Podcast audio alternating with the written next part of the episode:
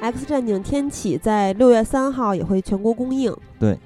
呃，而且我相信大家都会去看这部影片的。但是呢，大家在看这部影片的同时，也可以关注一下我们电影不无聊，因为我们也为大家争取到一些 X 战警相关的福利。对，咱们的福利包括主创见面会的红毯粉丝名额有十个，嗯，然后还有一些周边，比如说手袋二十个、杯垫二十套、钥匙扣二十个、记事本二十个等等吧。然后，由于这个主创见面会是在十九号就举行了，所以随着咱们这期节目的上线，也请大家关注节目的微博和微信公众平台。嗯，啊，应该是周一吧，周一活动就会上线，嗯大家踊跃参与，到时候也依然不要忘了看获奖名单，省得 又联系不到大家。对，我觉得这回的这个福利。我算是比较难得，因为可以见主创啊，可以呃邀请咱们的听友来见主创，我觉得这个还挺牛的。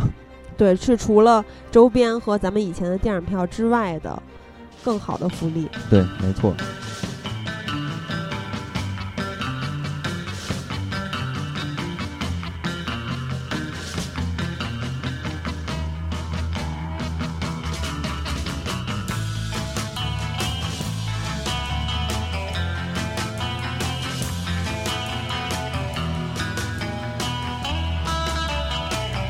大家好，大家好，这里是电影不无聊。电影有的聊。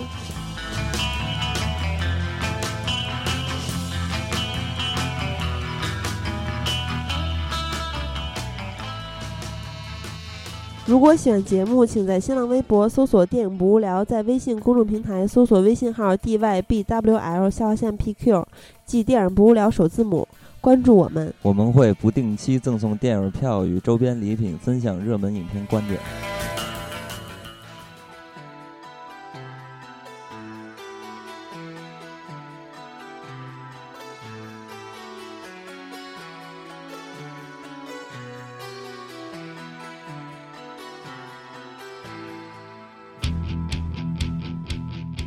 大家好，我是金刚。我是喜儿，我是小胖儿，对，然后本期呢，我们开了一个新的系列，新的主题。其实我觉得这个主题挺有意思的，因为我们私下会有一项就是话题，经常会聊的，就是我们大家相互之间去询问大家最近看了什么电影儿，对吧或者说没有片儿看的时候，然后对对对会会问有什么推荐吗？有什么好片儿？对，对，所以这个系列其实现在跟大家见面也挺合适的，因为最近不是闹片荒嘛，对，影院也没什么值得特别值得看的啊。嗯，对，所以我们这个系列的主题就是为大家安利一些影片。那这些影片其实呃，可能是出于一些我们自己的口味，嗯、然后呢，我们当然了也会就综合一下其他的因素，比如说我们也同时会推荐一些比较经典的一些老片子，也是有可能的。我觉得还是个人因素比较重一点，对对对推荐都是我们自己非常喜欢。对，对，所以我们推荐的影片，大家可能喜欢，也可能不喜欢，可能看过，嗯也可能没看过，主要还是出于我们个人的口味。没错。而且我们这个系列的这种设置吧，其实主要是一个人推荐两部，因为也不用太多。你比如说三个人，一共呃一个人推荐两部，一共就是六部片子，正好。一天就是一周嘛，一天一部也正好能打发这个时间，所以我觉得这样的设置还是非常的有道理的。那咱们就正式进入今天的主题。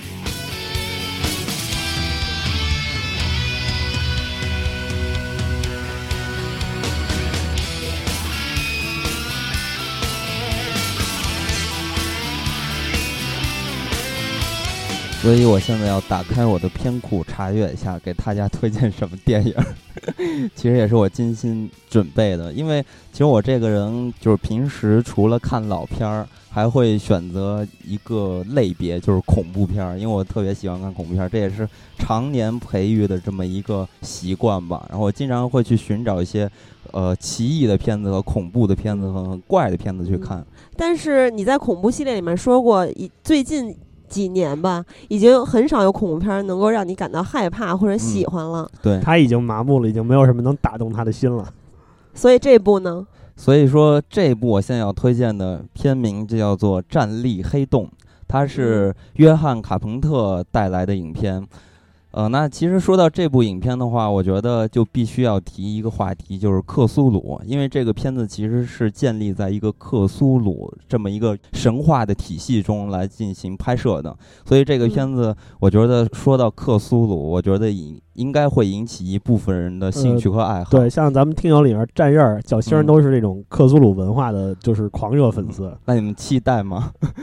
还行吧。期待什么呀？期待，期待被古神召唤。我觉得你应该给大家稍微说一下这个克苏鲁是怎么回事。呃，先这样吧，我先给大家简单介绍一下这部片子的剧情，咱们再说我推荐这部片子的理由。这个片子的剧情说起来的话，其实。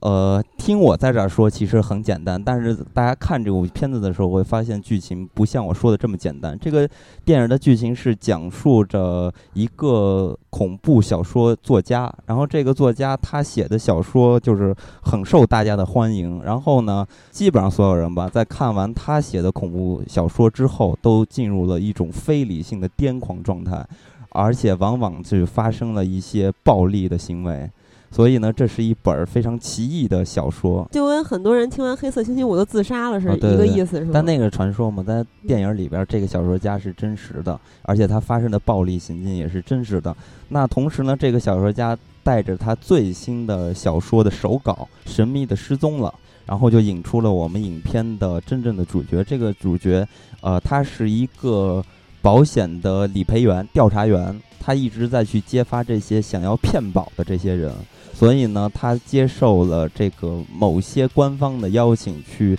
呃寻找这个小说家为什么失踪的这个谜题。因为当时他们认为小说家失踪是因为这个出版社搞的一个炒作、一个策划，所以呢，他们就要解开这个谜题。然后这个调查员就和这个出版社的女编辑一块儿踏上了寻找这个小说家的路程。然后呢，他刚开始就是一直对于这个事件抱有的、持有的是一种怀疑的态度。他一直觉得这个事是假的，是出版社恶意的一个炒作行为。所以呢，当时他一直不就是没有把这些事情，所谓的暴力事件呀，还有这些呃集体的这种癫狂的事件，他都没有放在心上。他觉得我一定要把这个真相告诉给大家。真相只有一个，对。那这个影片真相是什么？真相就需要大家去看，呃，因为当他们在进入了寻找到这个小说家之后，影片真正的真相才会展现给大家。所以这个片子是一个非常非常失去理性的片子，而且是一个非常离奇的片子。呃，虽然说起来的话，大家听我在这说，可能大家会觉得这可能就是一个剧情有所反转的这么一个影片，但实际上这个影片刚才我也说到了。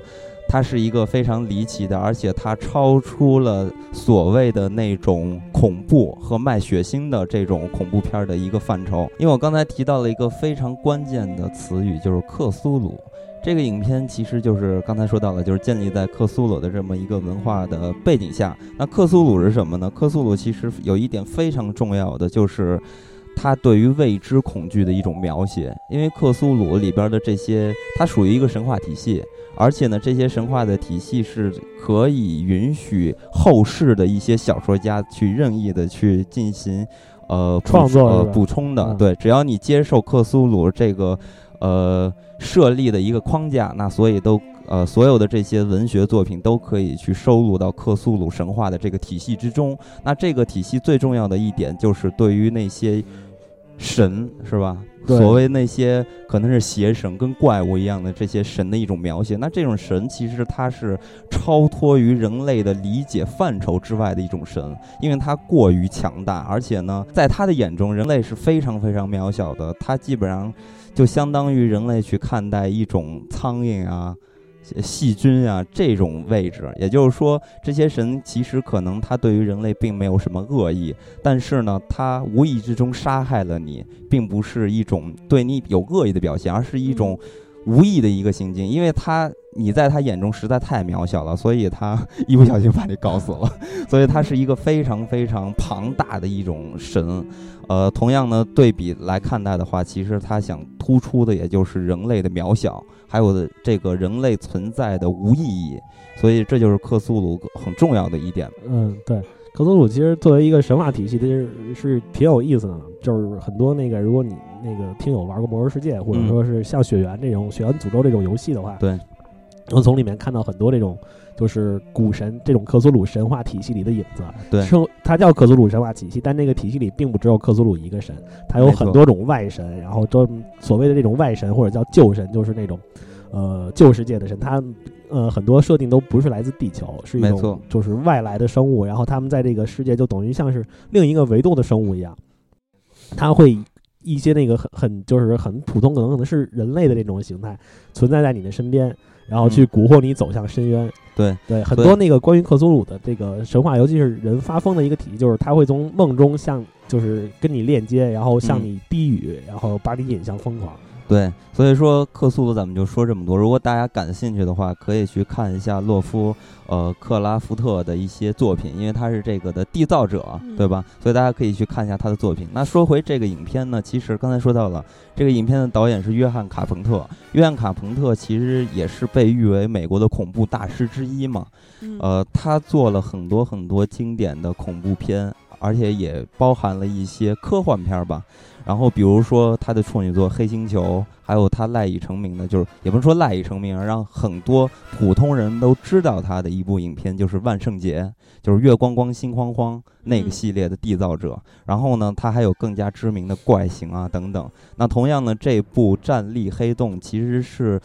呃，也是被很多人认为是约翰卡彭特最好的一部恐怖片之一，而且，呃，也是因为这样的一种信心呢，因为这个片子过于拍的过于好了，所以他自己也是有这样的信心的。所以他拍完这部片子之后，他就对外宣布，这是他的《启示录》三部曲之一。那他《启示录》三部三部曲其实还有另外两部，嗯一部是《怪形》，还有一部是《天魔回魂》。那反正对我我自己的感觉吧，我觉得《战栗黑洞》也是约翰卡彭特，我个人觉得我最喜欢的一部。那我为什么觉得这个片子是极其，呃，有看点或者说出众呢？首先是这个片子的呈现出来的那种诡异的气氛，因为我一直觉得，就是好的恐怖片应该是什么样？应该是反现实和反常理的恐怖片儿。呃，咱们就举一个很简单的例子，比如说那些杀人的。变态杀人狂的这些电影，其实他们也都是属于非常简单的反人类常理的这种类型，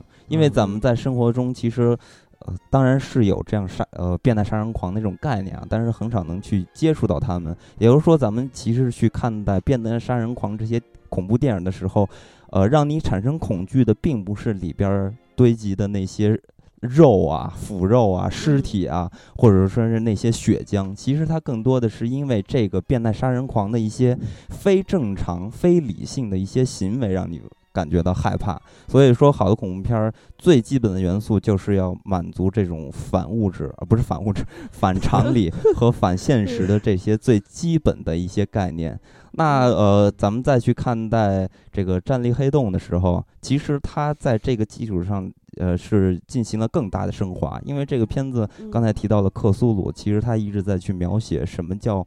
未知的恐惧嘛。那这个片子其实也很好的去体现出了人类对于未知的一种恐惧。因为这个片子里边儿，其实它已经不至呃，已经不简简单单是一种。呃，超现实的这么一部作品，它其实，在影片里边儿，呃，涉及了很多关于哲学的一些命题，比如说存在的这种价值，还有对于信仰的一种探讨，这都是影片的一些命题。呃，那除了这些比较就是进阶一些的话题，在这个片子里边，其实还。呃，我相信也是满足一些普通这种恐怖片爱好者的一些看点，因为这个片子里边同样会有约翰卡彭特电影里边一贯的一些对于恐怖、对于大怪物的一些描写，呃，一些设计吧。因为约翰卡彭特的电影里边儿，约翰卡彭特不是也是被人说成他是 B 级片之王嘛，在他的电影里边儿也会出 B 现级片，B 级片儿之王所以在他的电影里边也会出现一些非常奇异的怪物。大家看过《异形》的，呃，不是怪形的时候，也能发现出出来这些怪物的一些设计。所以在这个片子里边也会有很多这种怪物的一些描写，而且它的怪物的描写也是基本符合这个克苏鲁的怪物的一些特形象的设置的。对，所以这都是对于恐怖片爱好者，我觉得是极其有魅力的一点。当然了，如果你不是一个恐怖片爱好者，我我觉得这部片你完全也可以去看，因为这个片子并不是让人感到非常非常的恐惧和害怕的，它更多的是一种心理的描写。这种心理的描写，它不会像咱们看这种东方人去看这种鬼啊、怪的这这种心理上造成的阴影和负担，其实它更多的是一种探讨，是一种思考的价值。所以我觉得这个片子适合各式各样的人群。哎，那你看这部电影的时候觉得害怕了吗？我觉得是不是、是不是也没有能够吓到你？呃，对，其实因为我真的很少用片子去吓到你，而且这种所谓的吓到啊，我觉得更多的是通过这种音响啊，就音效。我觉得听你说，我觉得我没看过这个片子，我觉得应该是一部那种就叫。咱们那个就是心理，对，用流行一点的话说叫细思恐极嘛。对对。因为我我之前我看过的所有恐怖片里，真的让我觉得，因为那种像是亚洲的那种鬼片，我不太敢看，那种真的是胆小。嗯。像是我看过的，我挺爱看欧美恐怖片的，真的吓过我的是那个斯蒂芬金啊，他的那部《凶宅一四零八》啊，那不是也是一个恐怖小说家去一个那个就是酒店的凶宅里面凶间，然后去采去采去体验生活，想写恐怖小说。对。然后结果他。那个他那个电影有很多个结局嘛，是那种开放式的结局。其中有一个结局真的吓到我了，就是那个恐怖恐怖小说家，他不是在那个房间里面见到了已经死去的女儿嘛？对。然后他跟那个女儿拥抱，然后那个女儿就碎成了那个灰烬。对。然后等他最后回到自己家时候，那个我看那个结局是他活下来了，活下来，然后他回到了自己家，然后整理他的东西的时候，找了他那个录音备忘录。嗯。然后他把那个录音备忘录。播放出来，听见了他女儿的声音，然后那一刻的时候，我是真的觉得特别害怕。那是我至今看过叫《细思恐极》的一部电影。我就想说，这部电影对你来说，你觉得如果我看的话，会不会也这么觉得？我觉得，如果你是这种心态的话，我觉得你看起来可能会有这种。感觉，但是对于我来说，真是能吓着我的影片，还是那些通过音效来吓人的影片。因为说说白了，这种细思恐极的这种感觉啊，在我的感觉里边，其实它都是一种严肃的一些命题。其实它还是。不能给我带来，就是我看到这些画面的时候，或者说看到这些问题的时候，并不会在大脑中立马会喷射出一种激素，然后引起你心里的恐惧。它更多的对我来说，它是一种哲学的命题嘛。然后，呃，是通过这些电影帮助你去思考。我觉得这是这些影片最大的一个价值。哎，那通过这部电影，你思考出什么来了？我就是，所以我最近买了一本书嘛，是哲学的，呃呃，算是哲学的一个入门书籍，叫做《大问题》。大家如果想去了解哲学的话，建议大家可以读读这本书。是哪方面的哲学？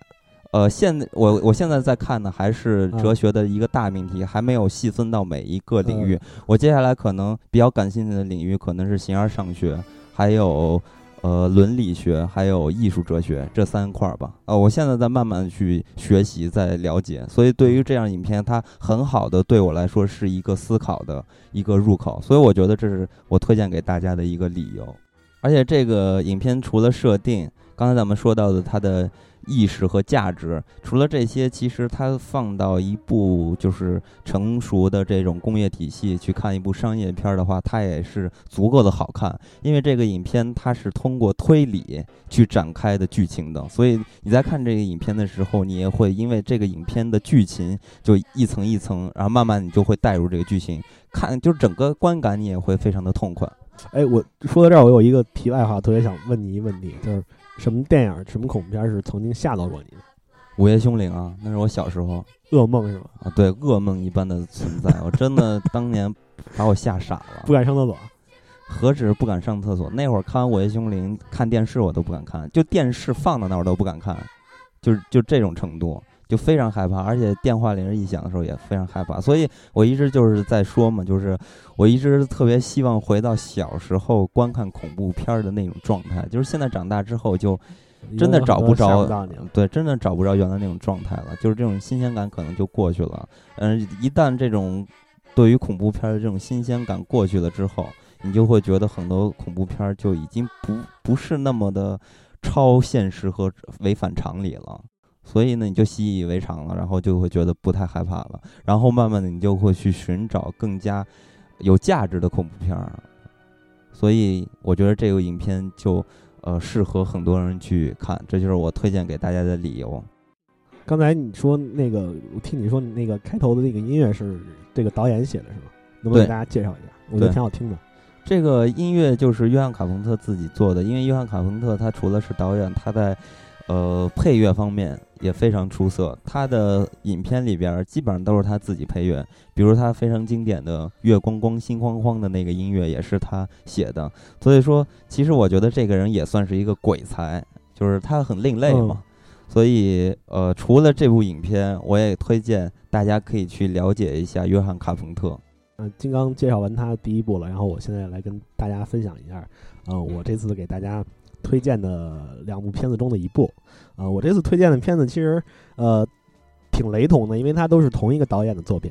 呃、嗯这个导演是个法国导演，嗯呃，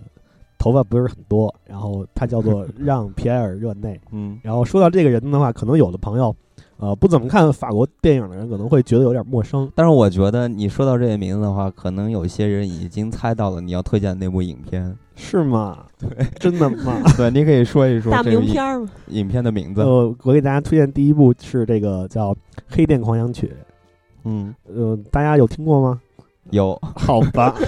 这个是我们大学的时候上课老师给我们放，哦，并且讲课的一部片子。嗯你们老师中一部，你们老师很有品位嘛。我去，啊，其实这个影片也是我在大学看的，但是现在我基本上把剧情忘得一对干二，没事，净。我一会儿带着大家，咱们再稍微回忆一下过回忆一下这个剧情。其实说到这个导演啊，你要是对他这个名字不熟，对这个电影对《黑店狂想曲》也没什么印象的话，但你他有一部电影，你绝对绝对就是没听说过，也会就是起码听说过，就是没有看过也会听说过，也没听说过。，就是你没看过也肯定听说过，嗯。就是大名鼎鼎的天使艾美丽。对。嗯。然后呃，这部《黑店狂想曲》其实是他比较早期的一部电影，是跟嗯。他的好基友、好搭档叫呃马克·卡罗，然后一起作为导演，然后嗯。做的这个片子，风格很黑暗。然后他大概是讲了这么一个故事，背景是在呃一个架空的虚构背景，就是嗯，那会儿经济很萧条，嗯。然后人们那个日子都过得不太好，然后城市你看起来就是那种跟北京那个泛雾霾那个天气似的，就是、呃雾嘟嘟的，什么也看不见。电影开头是一个小丑，这个小丑呃那个演员大家应该在《天然爱美丽》里面也会印象很深刻，就是那个长得特别奇怪，然后嘴嘴上很多褶儿的那哥们儿叫、呃多米尼克皮诺，嗯长得很有特点的一个演员。然后他演了一个小丑，然后他到这个故事发生的这个旅店里面，然后来打工，因为他那会儿嗯经济条件不太好嘛，就想找一份工作。然后结果这个旅馆的老板是一个，也是个屠，就是个是个屠夫。然后他嗯他们那个因为生活很艰难，他们会去吃人肉，嗯就是会去杀一些就是旅客或者是什么来吃，然后把嗯肉分给大家，然后有一套自己的交易系统。然后他就误入了这个非常凶险的地方。嗯在这个过程中呢，然后他就用他的善良，然后还有那个幽默嘛，打动了这个嗯屠夫的女儿，嗯然后那个女儿爱上了他。嗯啊、然后他那个屠夫当时留下他，一个是让他把那个天花板还有一些东西修好，还有一个目的就是，呃，找一个机会把牙也吃了，啊。因为他们那个 他们那个住客之间就是都有一个协议，就是会吃掉这种外来者，然后每个人分到不同的肉，然后怎么怎么着去那个，啊。然后他们这个电影特别逗，就是他们交租子的东西都是用粟米，就嗯不是用钱，是用那个就是玉米玉米粒儿，因为那嗯。会儿粮食很紧缺嘛。然后主人公呢就在这个跟这个呃呃女主角接触的过程中，然后见识了这种形形色色的人，然后这个嗯女主角因为爱上了这个男主角，就想办法去挽救他的生命，嗯然后把他从这个黑暗的这种宿命里面解脱出来。当然，这个结局也是一个很很很很美好的结局。然后那个剧情大概、嗯大概就给大家介绍到这儿。嗯对，因为咱们的推荐系列里面，推荐的电影涉及到剧情的时候是不用剧透的，是吧对，？就是不能剧透太多嘛，要不啊我觉得肯定会对，肯定会去是肯定会影响那个就是观影的兴趣对嗯啊。然后跟大家说一下为什么推荐这个电影啊，就是我觉得比起这个呃《天使爱美丽》那后面它比较明快的那种风格，嗯然后这个电影它早期的这两部电影，尤其是这个《黑店狂想曲》，它的风格就是很哥特式的那种恐，应该算是一个比较传统的哥特恐怖故事。你看《食人》，嗯，然后里面他那个房客都挺挺挺古怪的，有那种呃自杀狂女住客，然后这个嗯屠夫老板，然后还有一个住在地下室吃青蛙跟蜗牛的人，嗯反正就是那种很黑暗、很哥特的风格。然后还有那种就是住在那个地下井里的那种穴居人，然后嗯有很多这种奇怪的势力，加上他那个就是摄影的风格也特别的奇怪，包括里面的配乐都特别的有特色。然后现在给大家放一首那个他这个主人公和这个呃女主角合奏的一首曲子。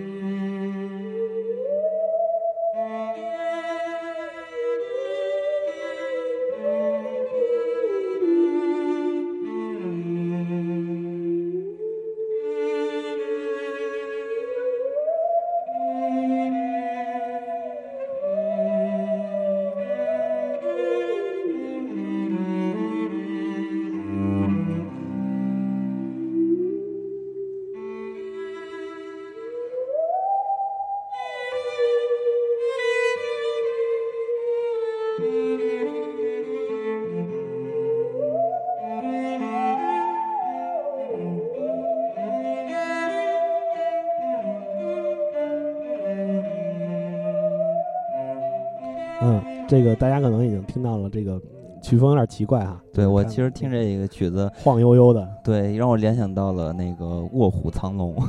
为什么会为什么是卧虎藏龙啊？就是飘飘忽忽的，像他们在那个树林中竹林，呃比剑的时候踩在那个树的枝那个枝干上，然后再就是晃的那种感觉。嗯，然后这个奇怪的声音的乐器，其实这个乐器本身也特别奇怪。这个乐器叫锯琴，嗯，就是锯条的那个锯，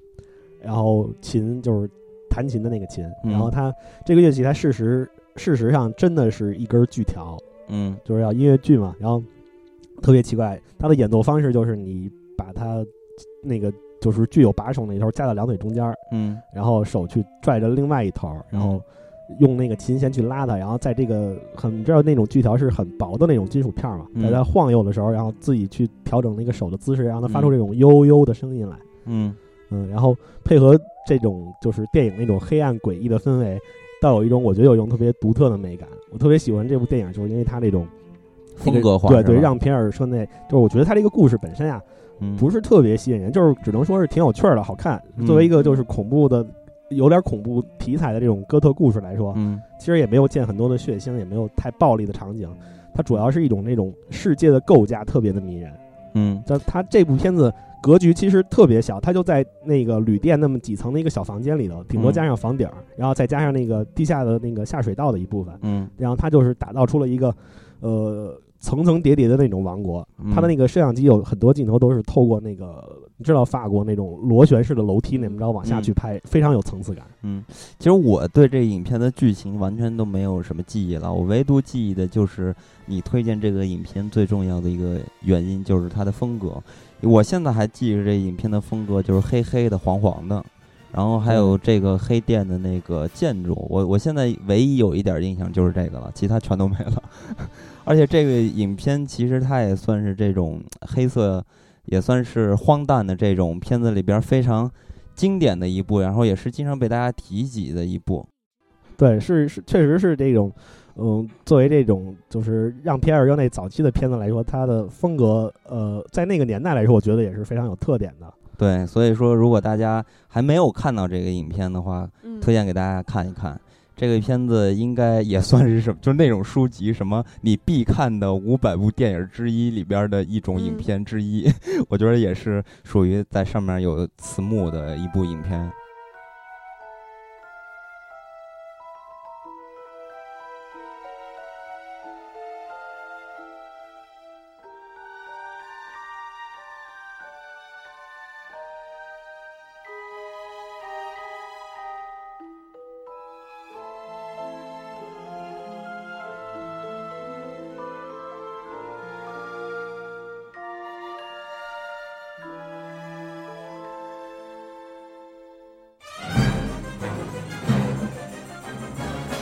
对，那么到我了。其实我推荐的电影也是比较黑色的，但是它相对小胖和金刚推荐的电影就非常的轻松和可爱啊、嗯它是一个哥特喜剧，是治愈系的电影，叫《嗯亚当斯一家》。嗯首先导演的是巴黎索南菲尔德，曾经执导过大家非常熟悉的《黑衣人一二三》。嗯然后他的新片《九条命》还是中法联合出品的，有凯文·史派西和詹妮弗·加纳，还有克里斯托弗·沃肯，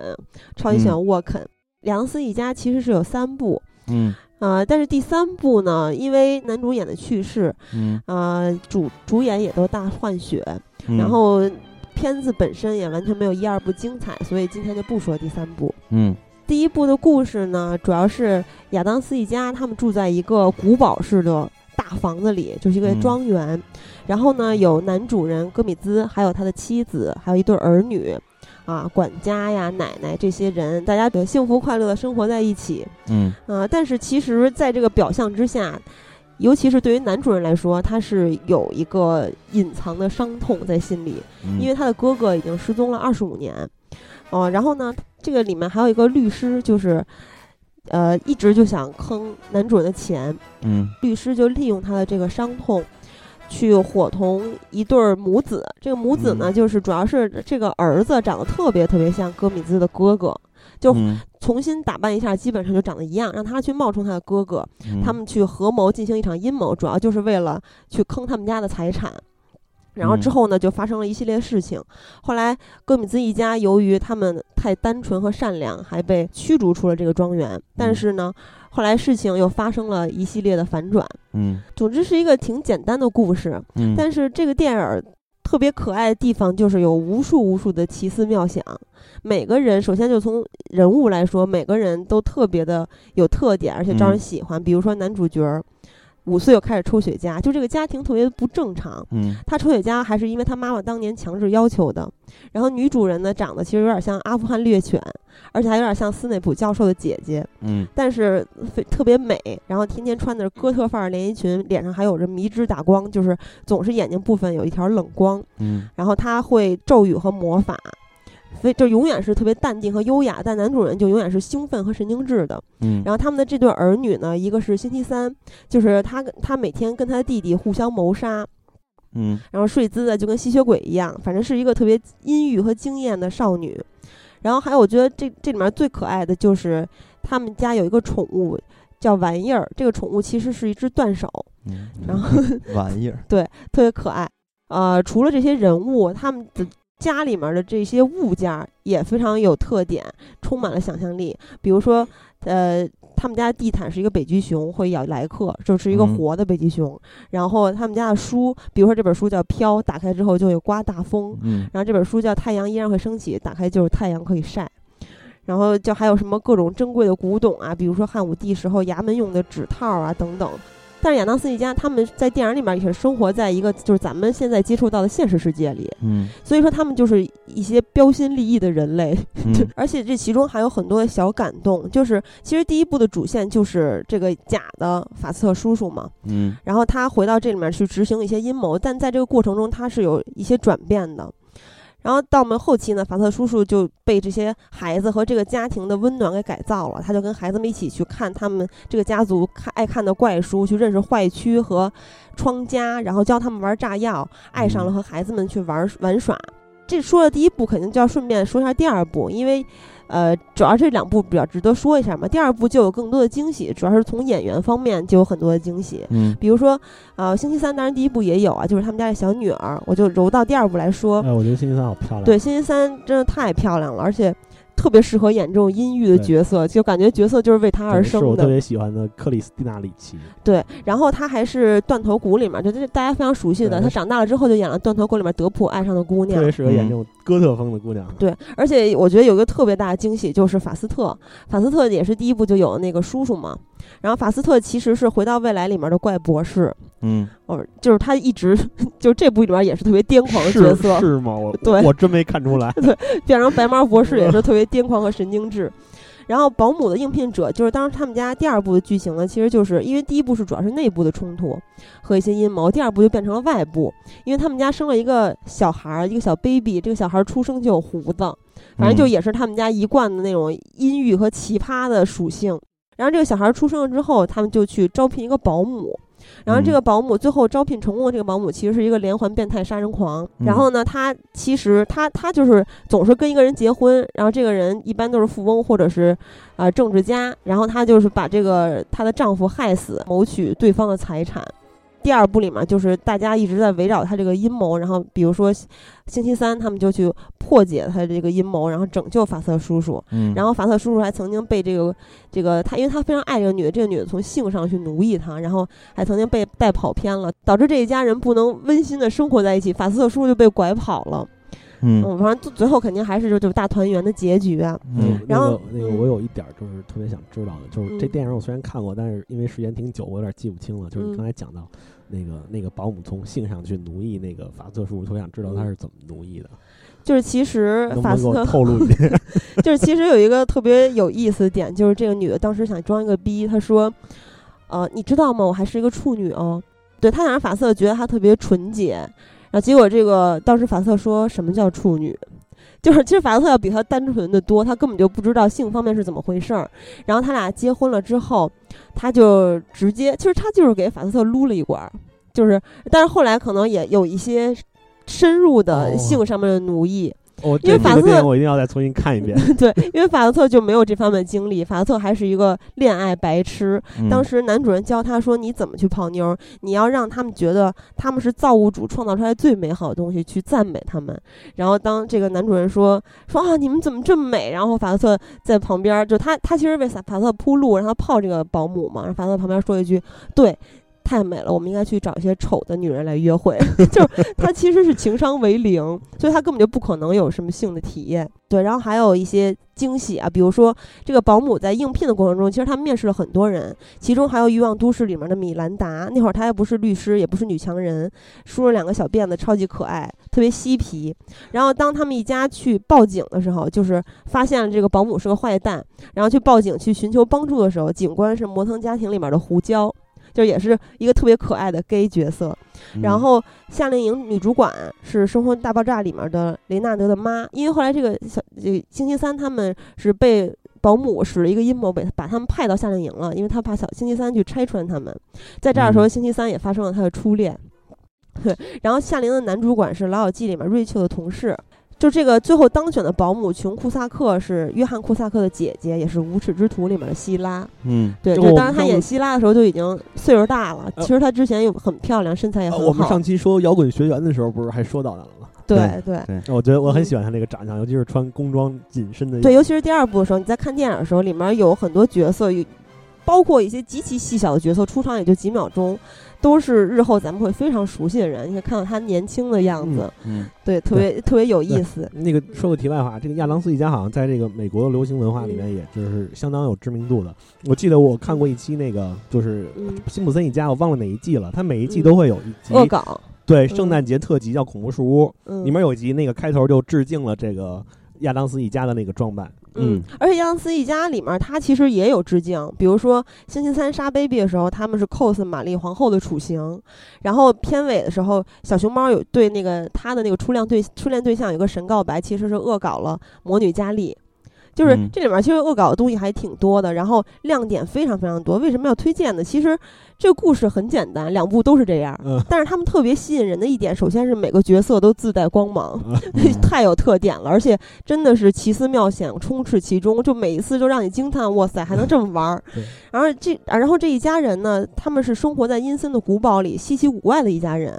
但是其实他们个个都很单纯和善良。死亡在他们的世界里不再恐怖和沉重，更像是轻松的游戏。他们赞颂死亡，嗯就是真真是够哥特的。对，就是夫妻两个之间，就他们俩经常秀恩爱，就简直就是两部他们俩无限的秀恩爱。然后秀恩爱的时候，他们在互说情话的时候，经常会赞颂死亡，在墓地里，而且是墓地里一个一个大石头的墓碑上。然后感情是他们的生命，不光是爱情，像刚才说到秀恩爱，还有他们家人之间的亲情。嗯然后还有他们其实对友情也很单纯的，是他们单纯的对别人，但是别人去算计他们，而别人算计他们之后呢，在家庭面临变故的时候，他们守望相助，就是他们这个家庭的温暖特别的让人向往。所以说嗯这个是特别治愈系的电影嘛，其实你想打扮成这样吗？也过一个很哥特式的人生。我也我不不不太想。然后还有这个片子里面特别有意思，就是这些看起来特别古怪的阴暗的人，其实他们这么的单纯，像刚才咱们说的。而片子里面真正阴险狠毒的人、居心叵测的人，却恰恰是那些看似正常的人、道貌岸然的人。嗯黑暗古堡里面那些人虽然是在阴影里面生活，但是他在。但是他们在别人异样的眼光下也活出自己的精彩，嗯但是那些居心叵测的人，就像潜伏在明媚中的暗影一样，他们才是最坏的人。这就整是整个是跟现实世界相反的。嗯我我其实特别爱看想象力特别丰富的电影，一类就是科幻片，一类就是奇幻片嘛。嗯就是我觉得科幻片的想象力是在于打开人们思维的边疆，去展望未来，去探索未知，去探讨科技，让人们不停的看到新的世界。但是奇幻片的想象力是在于通过奇思妙想重新的包装现实，就像这个片子里面的每个人，每个人从外形上，从他们的性格上，还有他们家里的这些乱七八糟的家具啊，这些嗯物件啊，这些宠物啊等等。然后包装了之后呢，就不是让你去发现新的景观，像科幻片儿一样，而是让你有新的目光。就其实我觉得这个片子是特别适合在厌世的情况下看的，就是从绝望中寻找希望，是吧？因为它太治愈了，它会让你不断的发现惊喜，然后同时还被这些最简单和单纯的美好所打动。就是嗯其实总总结就是特别可爱的电影儿。啊，所以大家如果喜欢这种哥特的这种艺术形式的话，大家可以去看一看这部片子。这个片子其实也不算是那种默默无名的片子，相信也有很多人可能听说过，他还没有看过，嗯对吧？我很早以前看过，嗯虽然对剧情没什么印象了，但嗯是唯一的印象就是我当时很快乐。嗯现在回想起来，听喜儿说也觉得很快乐。对其实这个片子也是我认识一个特别单纯，虽然岁数比咱们大个得有十岁左右，嗯但是特别单纯，就心心态跟小孩儿一样。一个特别简单的人给我推荐的电影，就是咱们嗯之前在节目里提到过的龙秀堂的纹身师加亮哥嘛。加亮哥后来去嗯西藏独自去旅行，然后失踪了，家里人还报案了，就这么多年都找不着人。嗯然后这回说到推荐电影的时候，我就突然想起了这部片子。嗯，好的，那我就接着打开我的 资料库，再来寻找第二部影片。那其实，呃，我第一回就是这个系列的第一期，其实我还是希望给大家推荐一些看起来比较轻松的，然后比较适意的这些影片，而不是那种特别闷的，然后大家一看就有点看不进去的那种东西。所以呢，这回我就找了一部，虽然这个影片就是我推荐的第二部影片，虽然它不是特别经典，然后名气也不是特别大，但是这个影片非常难得的是把咱们心目中的那代女神都聚集在了一起。那这个影片就叫做《惊魂记》。这《惊魂记》肯定大家第一想到的是希区柯克，但是这个影片其实是来自于香港。那我说到的这几个女神就是林青霞和王祖贤。我记得大家应该都有印象，在这个《东方不败之风云再起》里边儿。就是林青霞不是东方不败吗？和王祖贤扮演的那个什么雪千寻是吧？搞过，所以呢，就是那个反响其实很好，大家都会被这对儿 CP，就是这个颜值啊，还有他们的嗯魅力，还有他们在屏幕上展现出来的这两个角色，就迷得如痴如醉。但是呢，呃，在《东方不败风云再起》之前，其实已经有《惊魂记》这个影片，让这二位就是我们心目中的女神有过一次屏幕上的这个在一起，交集，虽然没有在一起，但是是相爱相杀。这个影片其实大家听名字也可以听得出来，其实它是一部悬疑片。那大概的剧情主要是在讲林青霞扮演的这个女律师，她在当时香港不是有一个移民潮嘛，在这个背景下的时候，她想离开香港，呃，移民到加拿大。然后在她办理准备离开香港的时候，她收到了一个敲诈信，然后想跟他要一百万还是多少钱来着？然后呢，他就开始怀疑他身边的一些人。当时他首先怀疑的是，呃，他的一个业务的合作的对象，这个对象是由呃李美凤扮演的，她也算是香港的一个老演员了。然后除了这个李美凤，还有另外一个演员叫做王小凤，这王小凤扮演的是林青霞身边的一个助理，她当时就怀疑这两个人物。同时呢，这个王小凤扮演的这个角色，她的同事的好好友，但是有很多人在影片的解读说，王小凤的同事的好友其实并不是朋友，而且是一个就是拉拉，他们俩是一对儿。他这个同事的好友其实就是王祖贤扮演的，然后王祖贤扮演的这个人物，他还有一个妹妹，然后呢，无意之中呢，让这三个人就是产生了一些交集，就是林青霞、王小凤还有这个王祖贤扮演的这个姐姐，他们三个人产生了一个交集，然后无意中呢，林青霞失手把王祖贤扮演的这个姐姐给杀了，但是这个姐姐还有一个妹妹，这个妹妹也是王祖贤扮演的，然后就回来，出于各种目的，就开始要报仇啊，或者说是敲诈啊，大家可以自己去看，所以产生了这么一个三个女人一台戏和一具尸体的故事。然后整个影片的设置非常简单，基本上它是有两天。就是在故事的时间是有两天发生的一段事情，而且呢，主要的一个场景就是在一栋别墅里边，所以说这个影片的剧情在这么简单的构置下，其实它是非常紧张和刺激的。但是呢，这个影片我可以说，这个影片有很多很多的不足，尤其是在剧情上和逻辑上有很多很多的不足。但是呢，依然不乏去推荐给大家看这部影片，因为这里边最重要的就是这两代。呃，也不能说两代，这同时代的两个女神的演出。那我觉得最有意思的是，当时的林青霞就是就八这是八九年的影片嘛，那个时候其实她还算是脱离了琼琼瑶剧那个时间段，所以说大家可以回忆一下那个时间段的林青霞是有多么的美，而且那个时候林青霞在影片里她扮演的是一个女律师，所以她穿了很多就是 OL 职业装，对，所以身材特别特别的好。在那个时候的林青霞，呃。因为这个影片是徐克监制，所以呢，这个影片其实是有很多，就是咱们在看《东方不败》时候可以看到林青霞的那种英姿飒爽的感觉，因为是一个呃女职业强人嘛，所以的除了她表现出来那种特别飒的那那那面儿。其实呢，这影片还有一点更有意思的就是他和王祖贤的对戏，因为大家都记得在《风云再起》里边，其实林青霞是泡王祖贤的那一位，就是他可能是强势，但是在这个影片里边，大家可以看一下王祖贤变成了强势是怎么搞他们这些女性的，所以我我觉得这都是完全是这个影片的看点，而且那个时候的王祖贤，我觉得。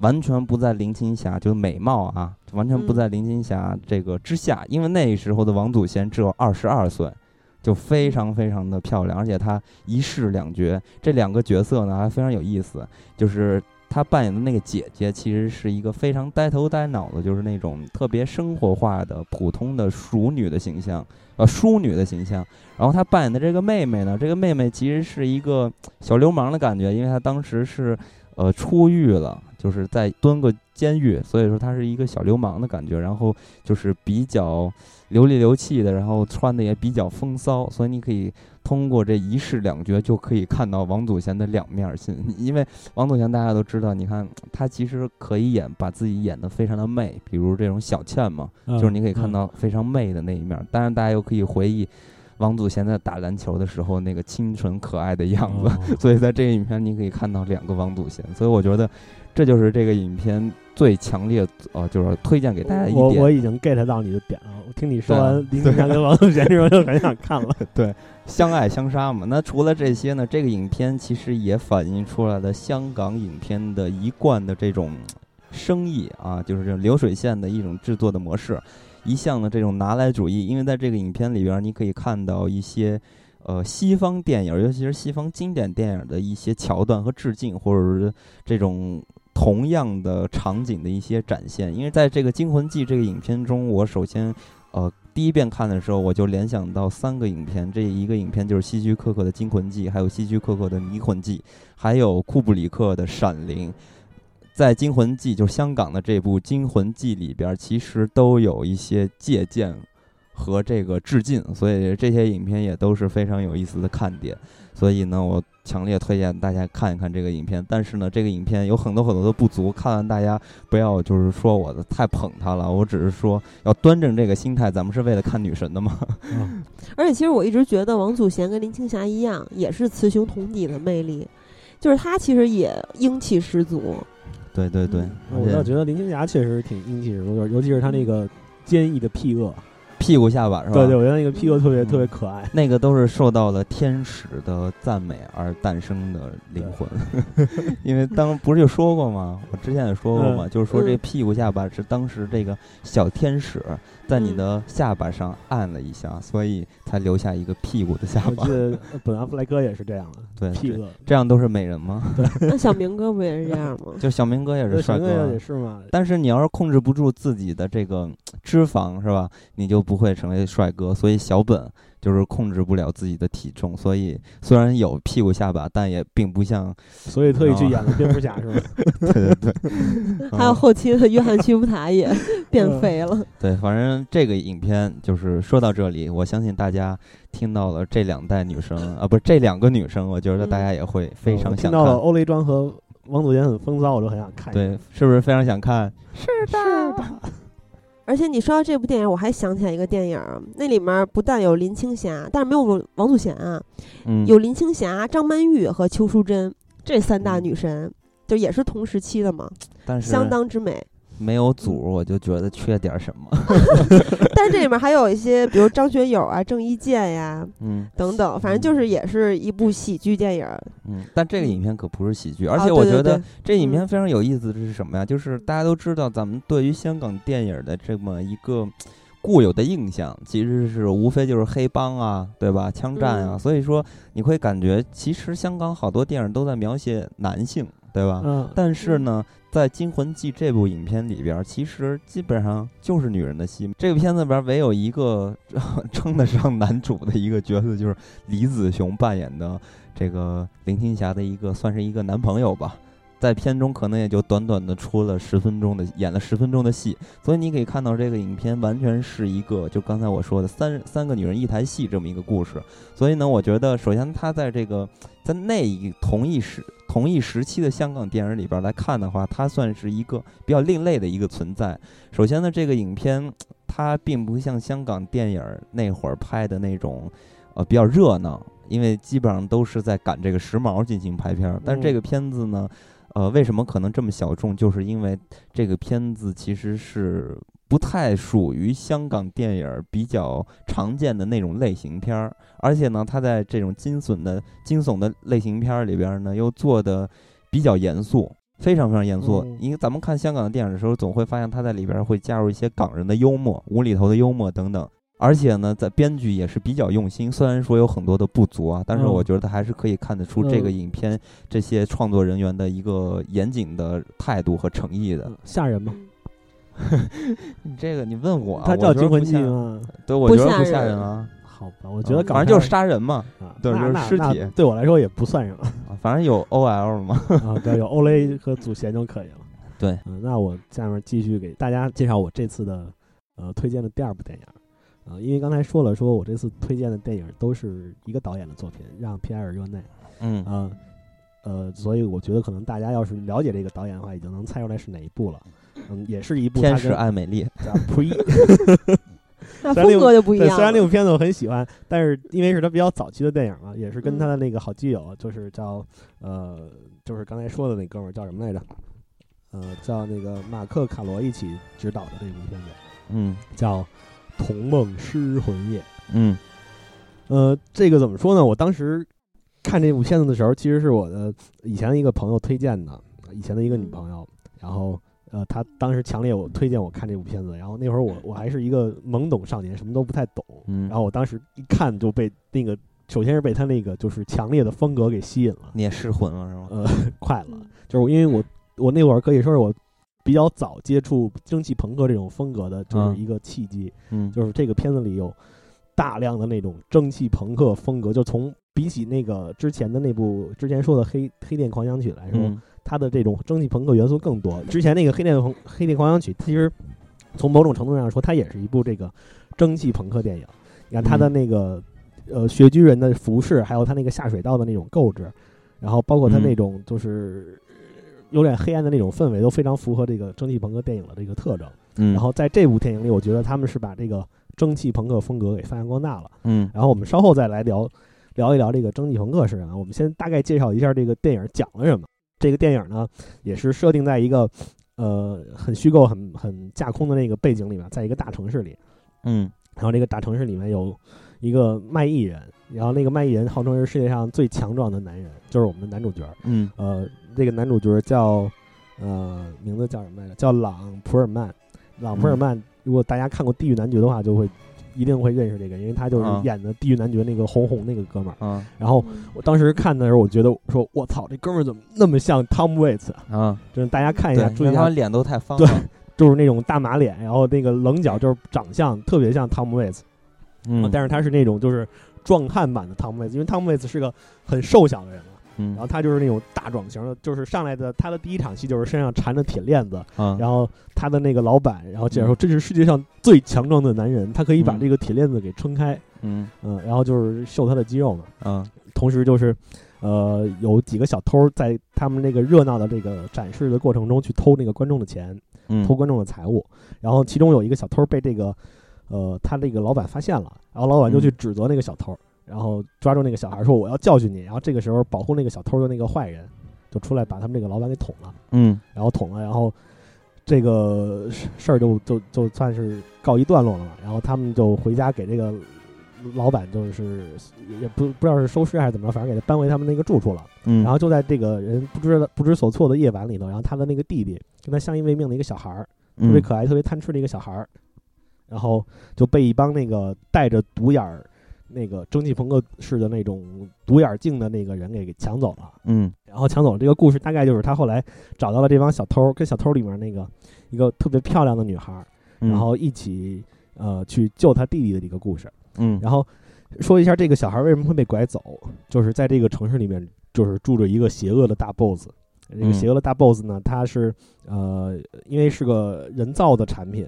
嗯。没有灵魂，没有灵魂，他不会做梦，嗯，然后他就想把小孩的梦都偷出来。嗯，然后他有一个特别说特别酷炫的机器，就是我当时看到那个机器的时候，就觉得这个这个电影的道具的设计真的是太棒了。它会让嗯。一个、那个小孩躺在一个就像是呃宇宙飞船的那种，大家看过异形嘛，就是他们那种休眠舱的那种东西，啊。但是是那种蒸汽朋克风的嗯。那种金属感特别特别的硬派，然后把他们关在里头，头上戴上一个戴上一个头套，然后那个嗯。头套会连接到这个邪恶的大 boss 身上。嗯，然后呃会被催眠，呃孩子会被催眠进入梦乡，然后就是把他们的梦传到这个大 boss 的这个脑海里面，让他去嗯。做梦。嗯。但是所有孩子的梦到了大 boss 这儿都变成了噩梦啊，啊，然后所以这个大 boss 一直都特别苦恼，他想做一个美梦，嗯。嗯。然后导致他去不断的去指使这些独眼儿的这些呃坏人去拐骗或者是绑架这些小孩儿，嗯来给他提供这个梦的，就是相当于是一个梦的资源嘛。嗯片子特别好玩的一个地方就是，呃，上一部我们说到的那个《黑店狂想曲》的主人公多米尼克·皮诺，就是那个长得嗯特别奇怪的那个人，在这个嗯片子里也是一人分饰多角。嗯他演了呃六个自己的克隆人，还有一个嗯本体的正版。嗯，至于他这个人物的真实身份，我就不给大家透露，大家去看电影的话，就肯定能看到了。就是因为这个说出来的话，这是电影里比较有意思的一个点，我我觉得说出来就没什么意思了。嗯还是说一下这个电影吸引我的地方，其实它跟《黑店狂想曲》挺像的，真的嗯就是从故事的这种架构，嗯还有这个就是故事的类型上，包括这种黑暗的风格都挺像。嗯但是相比起来，我更喜欢这部片子，因为怎么说呢？我觉得它的风格更强一点，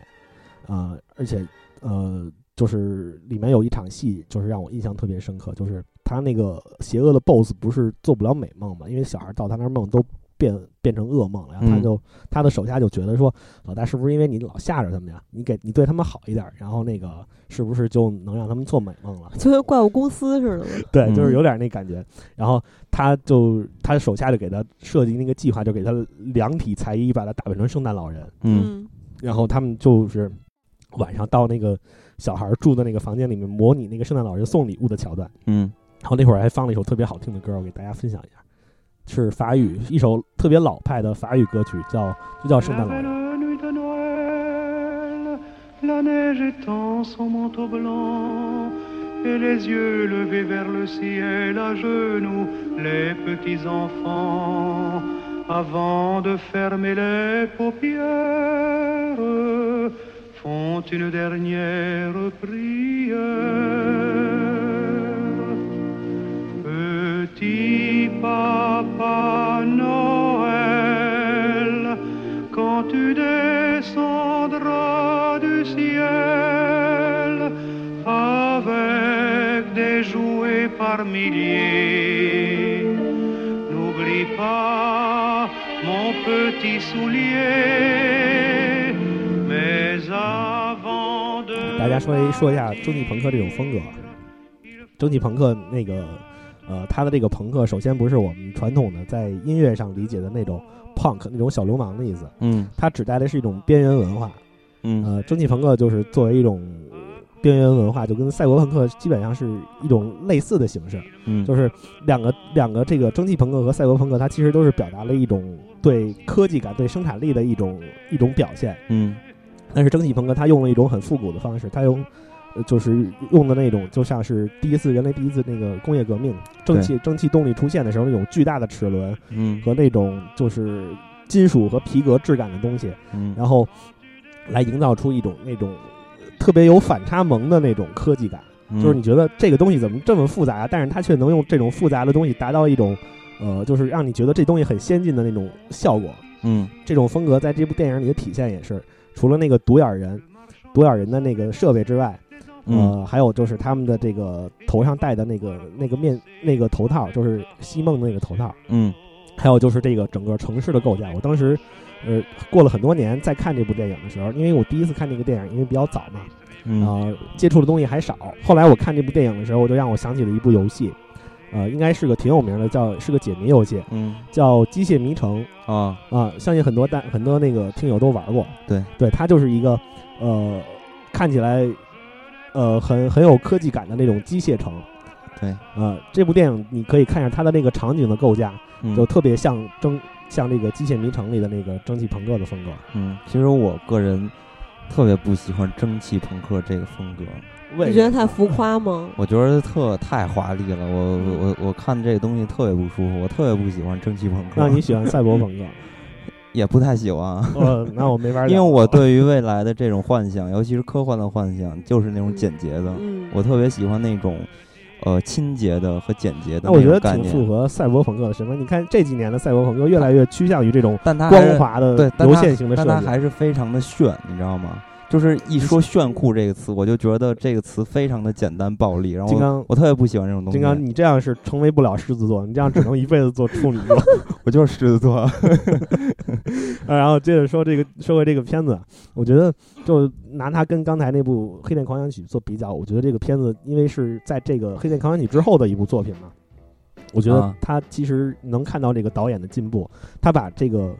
世界的构架和设计从一个小小的旅店放大到了一座城市，虽然嗯都是片段式，但是你可以看到它在这个城市里的每一处构建都非常的用心。嗯就是那个一，比如一些奇怪的阀门，然后他们那个路灯的那种设计，然后那种纹身店的那种门脸儿，那种门上钉着大铆钉的那种非常有力量的，像金刚不喜欢说的不喜欢的那种嗯浮夸感。嗯呃，我觉得在一个电影里体现的都特别好。而且嗯这个说让皮尔热内的电影很吸引我的一点，就是它里面其实我觉得它是在宣扬一种就是善良跟纯真这种东西。嗯，很浪漫，听起来。，对对，是一种非常浪漫的，就是法国人特有的那种浪漫情怀。嗯呃，因为刚才我在那个《黑店狂想曲》说的比较少嘛，因为就是因为这两个片子的雷同点比较多，所以我现在嗯拿这两个片子做一个比较，做一个对比。像是这个感情上，在《黑店狂想曲》里，就是男女主人公之间那种纯真的那种感情，嗯，然后包括这个女主角跟男主角是那个黑暗混沌的世界里两个唯一两个唯二两个就是纯洁的人，嗯。然后他们最后的结局是战胜了这种邪恶或者说这种贪婪。嗯。然后在这部《童梦失魂夜》里也是孩子纯真的梦，然后还有这个呃主人公主人公那个就是这个大个儿大汤姆威斯，嗯，他的那个呃里里面那个女主角女小偷形容她的时候，你别看她个儿大，但她心里还是个孩子，就是他们这种嗯纯真的东西，最后总是能战胜这种黑暗跟邪恶，嗯这是我觉得非常可贵的一点。嗯包括你在他这个让皮尔优内以后的电影，就像《天使艾美丽》里面，我觉得他宣扬的也是这一点。他只不过是把这种对比非常强烈的，你看他前两部这个电影都是背景都很黑暗，其实你嗯要仔细去体味的话，他那个故事挺残酷的。嗯，他那个背景里很多东西你要去深琢磨的话，呃，挺就是挺哥特、挺可怕的。嗯呃，但是他在《天使艾美丽》里面就把它放到了一个就是更贴近现实生活的那种那种环境里头，嗯但是他宣扬的东西没有变，还是这种嗯纯真善良，然后嗯能够得到好的回报。嗯，所以其实你还是 挺美好的。对我是一个对非常美好的狮子座。那不是特一直特别想毁灭世界吗？没有，我只是觉得人类有很多不好的地方。呃，那个反人类的话题，我们可以在以后聊科幻电影的时候谈到。嗯嗯 嗯，然后这部片子，嗯，怎么说呢？还有一个看点，我觉得那个大家一定要看，就是一个是它的这个镜头，它的、嗯尤其是这个《童梦失魂夜》里，它呃有一幕戏，我记得是那个女小偷那个小女孩儿从那个地底世界走上来的时候，她走上一个楼梯。然后那个朝朝上看的时候，那个镜头我当时暂停了很多次，截了好几张图，嗯，就是怎么看都是一幅特别棒的画，就是它它的那个镜头的那画面感嗯。特别的强，然后再加上那个小女孩，真的长得太漂亮了。嗯，哇塞，连小女孩都不放过，我那个那那真的是我看过 我要最报警。我我看过电影，其实这种萝莉类的电影也挺多的，什么洛丽塔啊，哎 我要不要报警不要打岔。呃，像洛丽塔，还有那个包括就是被大家热捧的那部《这个杀手不太冷》里面的小波特曼，嗯那已经很漂亮了，跟这个小女孩比起来，就是差远了。这个小女孩叫我看叫什么来着？叫呃加蒂斯维泰特什么什么什么的。那星期三呢？呃，星期三我也觉得特别喜欢，但是星期三嗯，克里斯纳里奇长大了之后还是胖了一点儿。对，长大之后没有那么有特点对，但是她那个古灵精怪的那个劲儿还是特别棒的。克里斯纳里奇胜在气质上，这个小女孩是气质跟美貌都赢了，你们一定要去看一下她的那个照片，真的太漂亮了。你这个挑剔的处女座，我要报警我的我的。金星确实是落在处女座，但是说明我的审美水平非常高。嗯，好吧，嗯，然后大家要是对这种类型的片子感兴趣的话，一定不要错过。嗯那那我推荐的第二个电影，其实也是一个治愈系的哥特喜剧，嗯，跟亚当斯一家的风格很像，嗯就是《阴间大法师》。这个大家可能更熟悉一些，因为嗯是蒂姆·波顿早期的作品嘛。嗯他讲的呢是一对夫妇很恩爱，生活嗯在郊区的一栋风景优美的房子里。嗯，然后他们有一个亲戚是也是一个地产经纪，就一直说你们住这个房子太可惜了，因为你们只有俩人儿。但是夫妇俩非常喜欢他们的房子，然后一嗯直想把他们的房子装修得更好。然后呢，就坚决不卖他们的房子嘛。但是他们嗯在去买这些就是需要的材料去装饰房子回来的路上挂了，然后他俩嗯挂的点也非常的。奇葩，就是因为躲一条狗死了，然后死之前这个狗还站在板子上，跟跷跷板一样。狗跳下板子，他们就掉下去了，而且掉下去是极低的高度，掉进了个小河沟，他们就挂了。嗯，但是呢，在他们挂了之后，这个故事才真正的开始，就是嗯他们发现他们也没上天堂，也没下地狱，嗯就是被困在了自己的房子里，出也出不去。而且呢，最痛苦的是之后还搬来了一家人。这一家嗯人就是有男主人嘛，男主人他就是特别想在这个郊区的房子里消遣，他们新买这个屋子。然后女主人是一个雕塑家，但她雕塑的作品都特别的恶心恐怖，没有什么艺术价值。嗯然后他们还有一个小女儿，这个女儿就是薇诺娜·瑞德演的，当时她只有十七岁。嗯这个小女儿是一个哥特少女，有中二病。然后让他们最痛苦的就是他们搬来了之后，因为觉得这个房子装修风格很土，乡巴佬式的装修风格，就特别想把这个房子改造。嗯然后他们就不希望自己喜欢的房子被改造，还希望维持自己原来装修风格，所以他们就千方百计的想招去吓这个新来的一家人。嗯但是呢，由于他们的技巧非常的拙劣，嗯然后也也加上他们太善良，所以就不但没有吓到那家人，还反而让那家人发现了他们的存在之后，尤其是这个女主人和男主人想用他们俩来赚钱。嗯然后这个时候就是涉及到这个地府的一些运作，然后这这个地府里面还有一个角色，就是片子的名字叫阴间大法师嘛。嗯这个大法师其实就是贝特宙斯生物驱魔师，是嗯迈克尔基顿扮演的。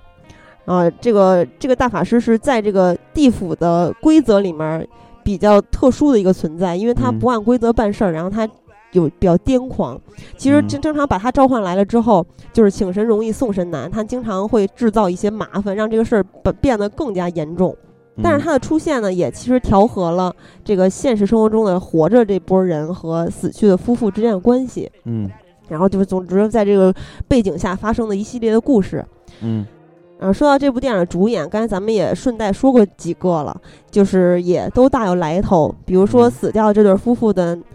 男主人，他是亚历克·鲍德温扮演的、嗯啊，他的《欲望号街车》呀、《倒霉蛋》呀、《五位喜剧狂》啊，大家也比较熟悉。嗯然后女主人是《精灵鼠小弟》里面的妈妈，大家嗯最熟悉的应该是他的《末路狂花》。嗯对她扮演其中一个女主角嘛。然后贝特宙斯生物驱魔师，刚才也说到了是基顿。这部片子是一九八八年我出生那年的片子，嗯。隔年就是一九八九年的时候，就蒂姆·伯顿拍了蝙蝠侠嘛，对，然后迈克尔·基顿就演了蝙蝠侠。屁股眼儿里塞着一个特殊道具的蝙蝠侠，但是其实他在这部片子里的属性还是非常像小丑的，嗯。就是感觉他还挺适合演蝙蝠侠里的小丑。然后新的一家人的女主人呢是《小鬼当家》一二里的妈妈，嗯。然后薇欧娜·瑞德大家也非常熟悉了，就是前两天我其实不小心看到了一组德普和薇欧娜·瑞德相好时候的旧照，然后突然就想起了这姑娘曾经令人发指的惊艳的眼，就是当年被他击中不是因为剪刀手、纯真年代或者小妇人，包括之后的遗婚女郎都是鼎鼎大名的片子，其实是《惊情四百年》，虽然这片子也算鼎鼎大名吧，嗯。对，但是这个片子就跟，呃，但是这部片子才是真正让我看完之后欲罢不能了很久，因为薇文娜·瑞德的五官是特别精致的，而且还很有古典韵味，对，完全是我喜欢的类型。而且她的身材超级棒，就是丰肌秀骨的肉体，对，虽是完全是我喜欢的类型。我觉得小胖是三大色狼的 大之手当家是吗？对，嗯，而且他其实是美国人，但是却有着法国美人的那种随意和慵懒。嗯美，那叫美。然后他在演这部片子的时候，其实只有十七岁嘛，大家可以看到，这也是他演的最早的一部最知名的电影了，相对于其他的两部。大家可以看到，十七岁的他，娇艳欲滴啊！对，就是像一一朵含苞待放的小花儿一样。那那喜儿，我想问你个问题，你觉得这个电影你特别喜欢，它最吸引你的地方在哪儿？其实我觉得他相比亚当斯一家，想象力就没有那么让我惊喜。啊但是我觉得主要还是两点嘛，就是他对地府的设定其实还挺有意思的。咱们在传统这些电影里面看到人死后的世界，要么就是上天堂，要么就是下地狱，是吧？善有善报，恶有恶报之类的。嗯，但在片子里面，像咱刚才提过的，就是男主人和女主人死掉之后，根本就不知道自己死了。首先，后来当发现自己哦死掉之后，也不知道自己该干嘛，因为他们也没法离开这个房子。然后这个时候就特别贴心的出现了。第一个就是对地府设定的嗯引子，就是那个最新死亡人员手册。嗯 听着让我想起银河系没有指对，就其实它也是一个指南，就是告诉 刚刚死掉的人你该怎么办，你该干嗯嘛。如果遇到困难了，你需要采取什么措施？东拍就比如说像他们遇到紧急情况的话，那个手册里面有说，就是你可以画一扇门，然后再画一个门把手，敲三下之后，他们就进入到一个绿光里，这就带出来这个设定嘛。其实这个地府也是挺官僚化的，就是他们还有一个办公室在这个绿色的区域里，嗯然后呢，还有这个接待员是一个像小精灵一样的人，他也是绿色的。嗯然后然后在这个办公室里面，你会看到各种各样的人，就什么身子变成两半儿的女的，还有吃骨头被卡死的人、被烧死的人，人他们的嗯样子都是他们死掉时候的样子，还有被嗯挤扁的人，那个样子就非常的搞笑。嗯其实这个特别像我看过的一部影片，叫做《割腕者的天堂》。那个其哦实也是大家死后，其实还是过着跟你生前一模一样的生活，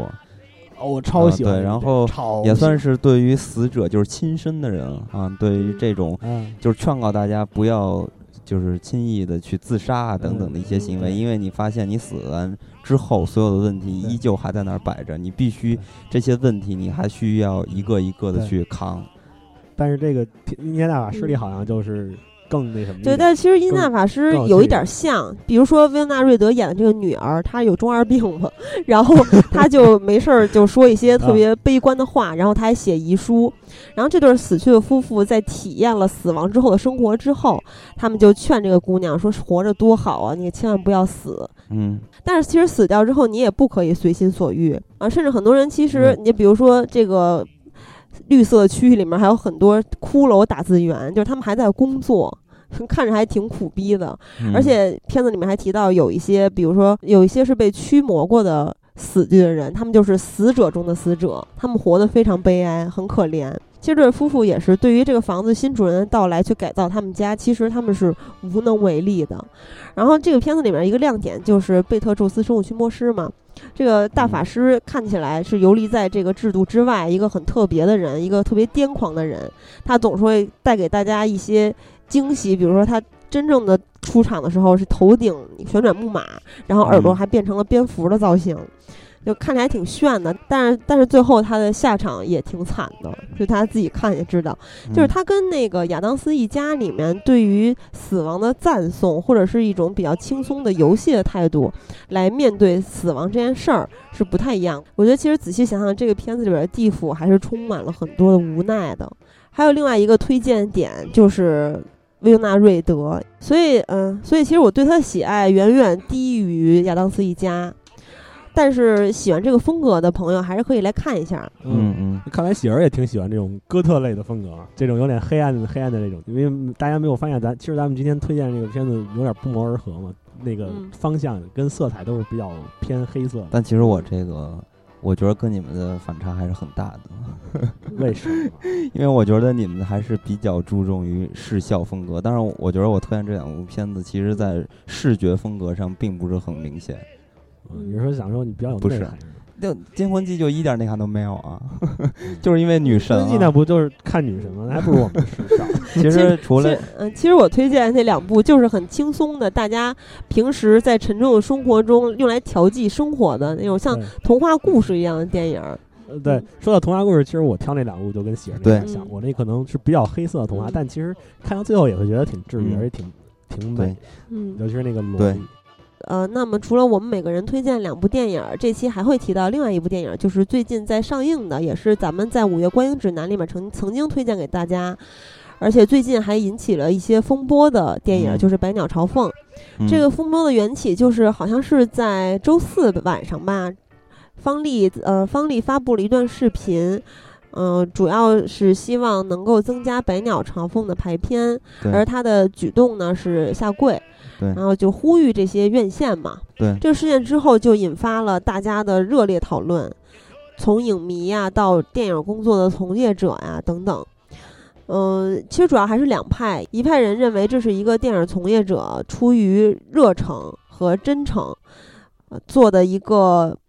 举动。嗯嗯，然后这个举动呢，没有什么本身是没有什么可谴责的，他也是无奈之举。另外一派人认为排片儿这个事情其实是一个商业运作，这个举动其实不能从根本上改变市场的规则嗯啊、反而还让这部电影本身变了味儿。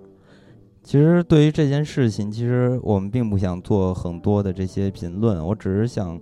呃，说一下，就是虽然是呃这个方丽其实她有两种身份，一个是她在扶持中国的艺术电影这么一个角色，还有一个角色她是一个商人，所以通过她不同的身份，你可以对这个事件进行不同角度的切入和发表一些观点。但是我觉得这一跪吧。总之是让人觉得非常的心酸，尤其是对于中国艺术电影儿，呃这件事情让我们感觉非常非常的心酸，因为我总是感觉，呃这一跪似乎拉低了中国艺术电影儿的这个身份。还有一点，虽然说他这一跪解决了《百鸟朝凤》这部影片的一些排片吧，但是我觉得他这只是一个个案。也就是说，它并没有很强大的复制性，在以后对艺术电影的宣传上，这种方式其实并不可取，呃所以会让我们更加担忧中国的艺术电影的出路何在。所以整个事件给人的感觉就是非常的沉痛不。过是不是也让更多的人关注到了这个事情的本质？这个问题的本质其实主要还是咱们艺术电影和艺术院线国家的福祉嘛。我觉得这两年那个艺术电影的市场，嗯，嗯还是好起来了。嗯。就是你看，现在北京也有几家艺术院线，嗯。嗯，总我觉得还是这个事情你不能太绝对的去感到悲哀，它还是有朝着好的方好的一面发展的那个对，主要就是还是在二三线城市里面，这个片子就根本就嗯没有排片儿，一开始，对然后也没有艺我觉得这个术院线。对这个事情都是从从大做到小的，它不可能嗯会从那种小地方开始。现现在嗯北京作为中国的文化中心，它已经在开始着手去做一些事情。嗯嗯，对于这个事件，我觉得方毅这哥们儿应该是挺仗义的。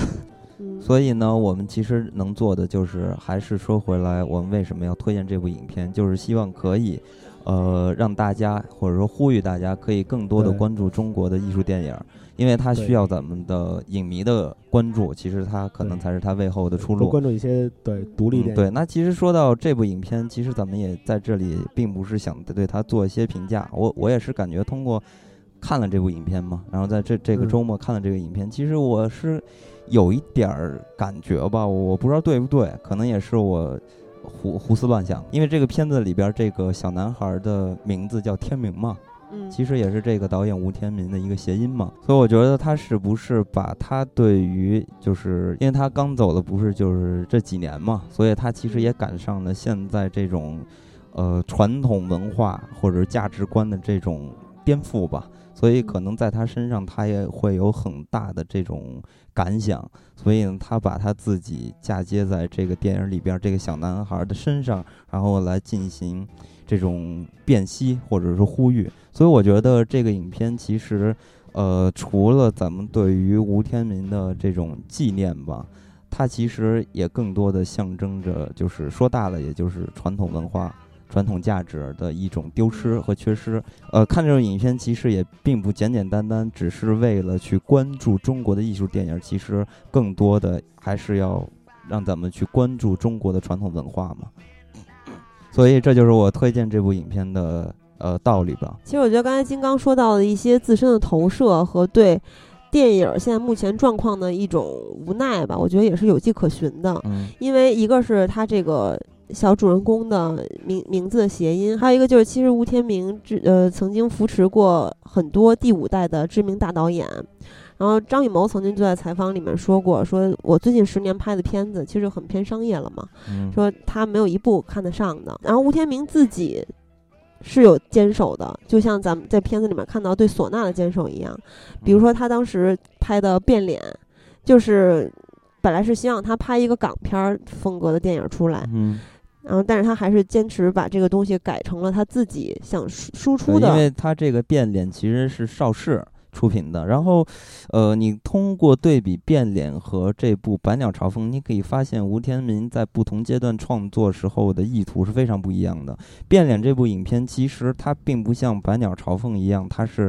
在坚守一种或者说它在传承和坚守一种传统的文化、传统的艺术。呃，变脸其实它虽然借着是变脸，就是川戏的一种吧，虽然说借用了这种艺术形态，但是这个影片在我眼里看来的更多的是中国传统的那种哲学思想，呃，关于宿命的这些东西，还有中国封建的一些就是人情世故，所以它并不像《百鸟朝凤》很绝对的是在坚守和传承这种传统的技艺还有文化价值，所以说，呃，更加引起了我对于《百鸟朝凤》这部影片是吴天明对于传统艺术和现代价值观的一种呃思考吧。所以呃，说到这里，如果大家还没有看的话，呃，虽然说这个影片是有了一些排片上的增长，但是我觉得这个应该也不会持续很久嘛。呃，可能是我想多了啊，但是我是有这种担忧的，所以说在它就是下下线之前，还是希望大家可以去看一眼这部片子。对，其实有的嗯院线已经说了，会保持嗯这个排片一直到什么什么时候，就一个阶段的这个排片。呃，其实我我其实我觉得这个《百鸟朝凤》这部电影，就跟咱们刚才谈到的，呃，对中国电艺术电影的这种保护，嗯其实是一件很相似的事儿。嗯因为我觉得，首先我们说到保护艺术电影，就是说我们为什么要保护它？它能给我们带来什么？它它所表达的东西是什么？大家通过看这部《百鸟朝凤》的话，可能会有对自己的感悟，就是说它可能会有一些，呃，比起商业电影来，有一些更多精神信念上的东西，会给人一个，呃，就像是灯塔或者像是信标一样的作用，它会让你去思考，去思考为什么要这么做。对，所以其实之前在微博或者是微信平台都有朋友私信反映说想看这种片子，但是看不到。嗯嗯、在这个周末吧，至少我们看到北京的排片儿确实是起来了。而且基本都卖满场。对，而且还看到影影院里面各个年龄段的人都会出现。而且其实大家就这么多年吧，尤其是我身上看完这个影片最大的一个感悟就是，看了这么多年的电影，一直都是在去寻找国外的影片，就很少有时间，因为平时工作也很忙，很少有时间去反思自己对于中国传统文化的这种。爱爱兴趣爱好的培养啊，或者是涉及啊、参与，其实都很少了。所以我看完这个影片就觉得很羞愧，就是说，呃，在中国长了这么多年，活了快三十岁了，但是慢慢的似乎没有把这个东西一直在去加固，反而是在去瓦解我们原来的这些文化。所以我觉得这是要从每个人自己身上去找原因的。所以看完这个影片，呃，我就是呼吁大家也是。呃，只是就是这个影片来说的话，其实也是对于大家，呃，反思自己这很好的一种方式。就是大家可能慢慢的通过这么多年流行文化、西方的这些文化的一些影响，咱们是不是应该去好好的回头看看自己，好好看看自己的生活环境和生生活的状态。所以我觉得这部影片，呃，对我最直接的影响就是这些方面。嗯、那么咱们本期就到这里，然后这个形式呢，就这个安利影片的形式，我们以后就不定期的来为大家。呃，做吧，因为我们就是平时在录制其他节目之前呢，我们自己的一些闲散的时间也越来越少了，所以我们看片儿就是可以，就是说可以我们独立的依据自己口味去进行选择去看的电影，其实越来越少了，所以我们会把这个时间可能拉的稍微长一点儿。嗯呃，而且这第一期呢，也想看看大家是不是喜欢这个系列，所以呢，我们本期先做一个试水，嗯，啊、那么我们本期就到这里，跟大家说再会。再会。再会。